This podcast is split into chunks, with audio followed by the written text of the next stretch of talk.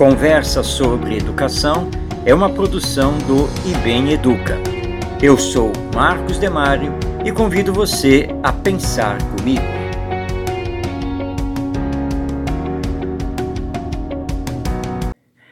Observando duas irmãs, uma de sete e outra de quatro anos, constatei, mais uma vez, o quanto o exemplo é uma força viva da natureza e da educação. A mais velha é um tanto quanto mandona e violenta.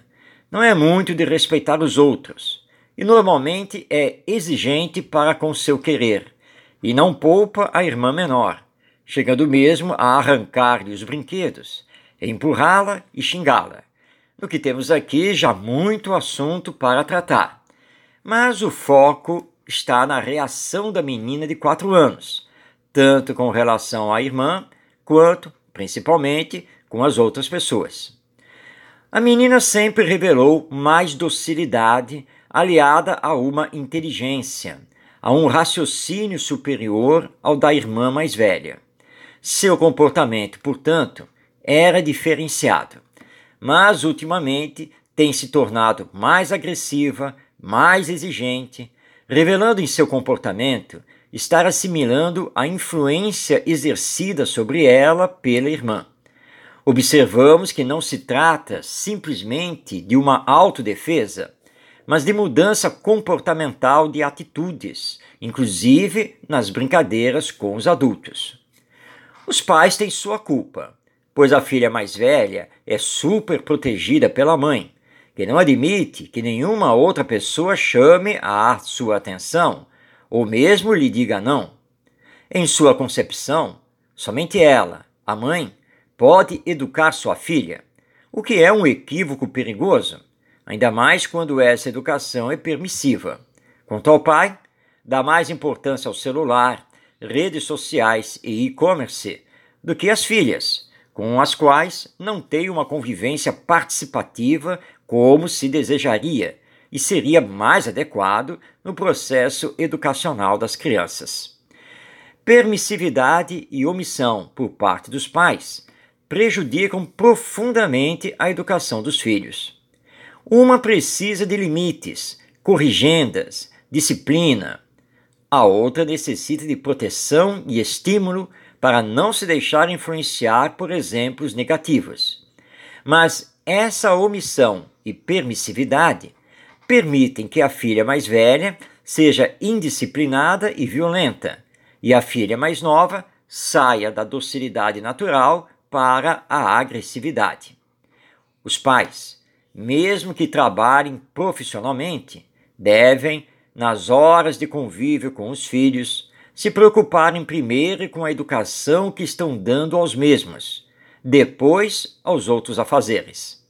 Devem também manter diálogo aberto e constante com os avós e com os professores, para que o processo educacional siga um norte, ou seja, tenha uma diretriz emanada deles, os pais.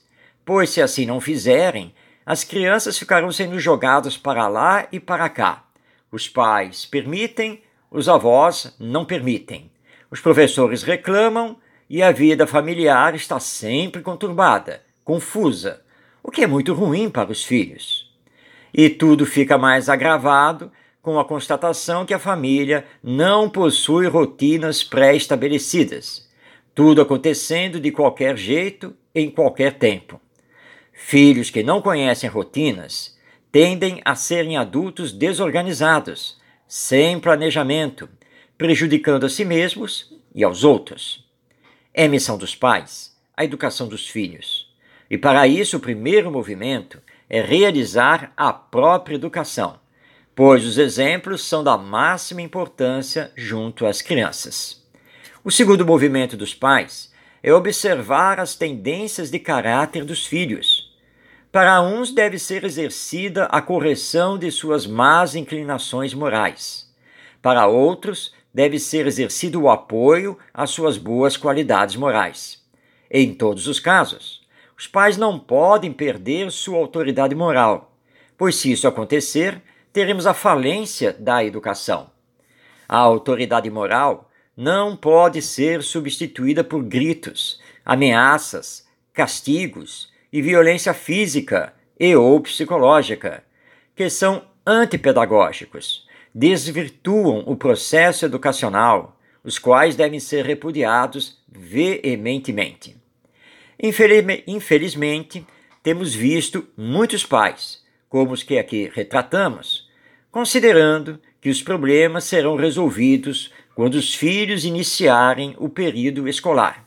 Ou seja, não educam os filhos e jogam todo o peso da responsabilidade educacional para a escola e os professores, quando a escola não existe para substituir a família, nem os professores trabalham para fazer o que os pais devem fazer. Não é uma questão de quem deve fazer o quê, mas de união de esforços, lembrando os pais que a moralização e espiritualização dos filhos é, antes, sua competência e que, para isso, a maior força de que podem dispor é o exemplo.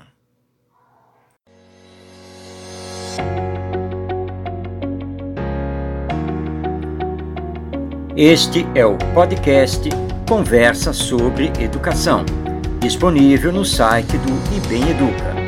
Eu sou Marcos Demário e até nossa próxima conversa.